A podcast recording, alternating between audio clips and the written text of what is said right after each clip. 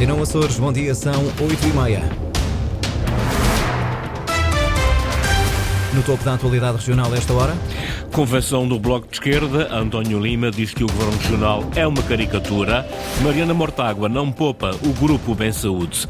Trabalhadores do Serviço de Limpezas da Aerogar das Lages continuam com salários e subsídios em atraso. No futebol, Campeonato de Portugal, três derrotas para as equipas açorianas que competem na Série C. Máximas previstas para hoje: 18 graus em Angra, 19 em Santa Cruz das Flores, 20 na Horta e 22 em Ponta Delgada. Edição das 8h30, jornalista Sais Furtado.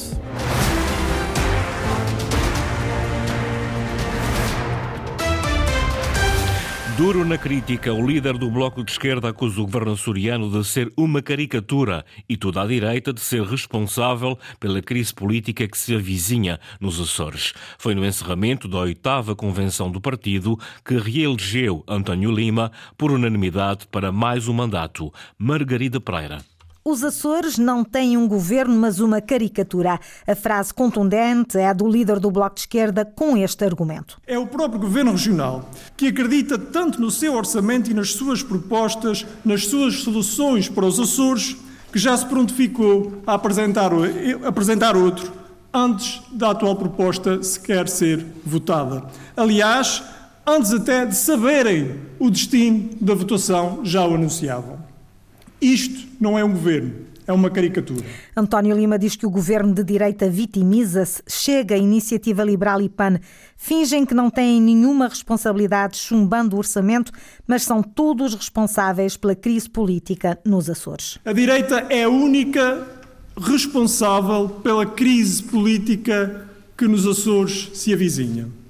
São todos uns irresponsáveis pelo que criam para os Açores todos irresponsáveis, disse António Lima, suavizando o que estava escrito no seu próprio discurso de encerramento, onde se podia ler um bando de irresponsáveis. Do governo diz também que é incompetente, que não tem soluções, pergunta o que fará o executivo se apresentar um segundo orçamento, o que fará na saúde, na educação ou na SATA. A direita quer entregar a mobilidade dos Açores e a nossa economia nas mãos de interesses desconhecidos, de aventureiros sem currículo na aviação, a dívida, essa já sabe, ficará para os Açores pagarem. António Lima, no encerramento da convenção do Bloco de Esquerda, que o reelegeu por unanimidade para mais dois anos de mandato, vai enfrentar três eleições legislativas nacionais, regionais e para o Parlamento Europeu. Diz que o partido está preparado e que à esquerda a alternativa de confiança é o Bloco, não é o PS. À convenção veio a coordenadora nacional do partido, Mariana Mortágua, atacou o governo soriano, quem lhe dá suporte e também o PS. Os elogios foram todos para o desempenho do bloco nos Açores. Margarida Pereira. O Bloco investiga, quer saber, é a voz da denúncia no interesse público, diz Mariana Mortágua, no país e nos Açores. E a própria voltou a apontar o dedo a casos já denunciados pelo Bloco na região. O PS privatizou, o Grupo Bem Saúde comprou, é acionista. A EDA passou a comprar fuel óleo em exclusivo à Bencom, que é uma empresa do Grupo Bem Saúde, acionista da EDA. E faz essa compra em exclusivo acima do preço uma renda abusiva de 22 milhões de euros e o governo da direita viveu muito bem com isso. Até a negociata ter sido denunciada pelo Bloco Açores. E não se ficou por aqui, disse que o governo de direita viveu com isso e com muito mais. Não esquecemos a empresa do subsecretário da Presidência, que passou a viver contratos com o governo que somam meio milhão de euros.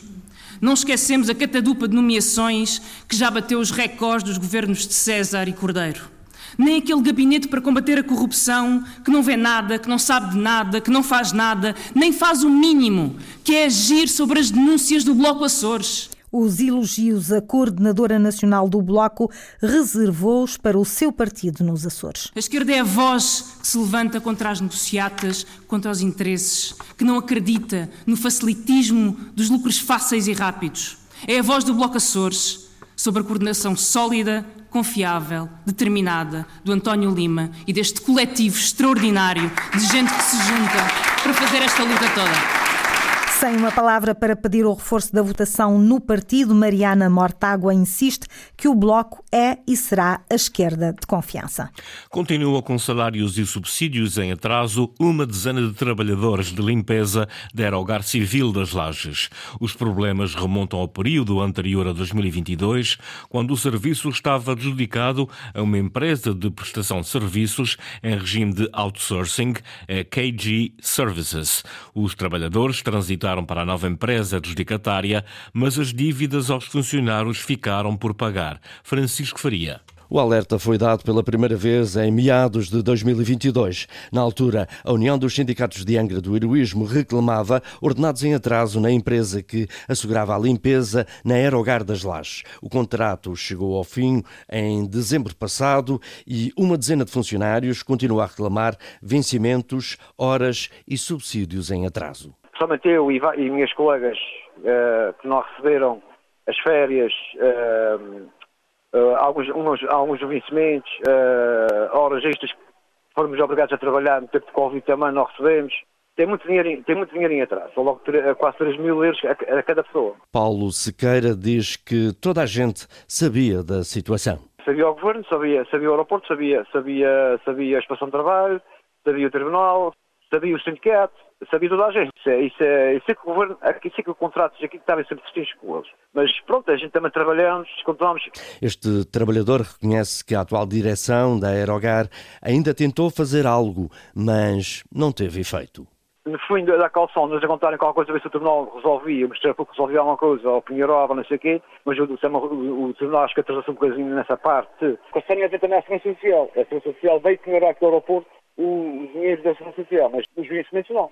A solução para estes trabalhadores ou passa pelo Governo Regional, como pede o Bloco de Esquerda em requerimento parlamentar, ou pelo Fundo de Garantia Salarial?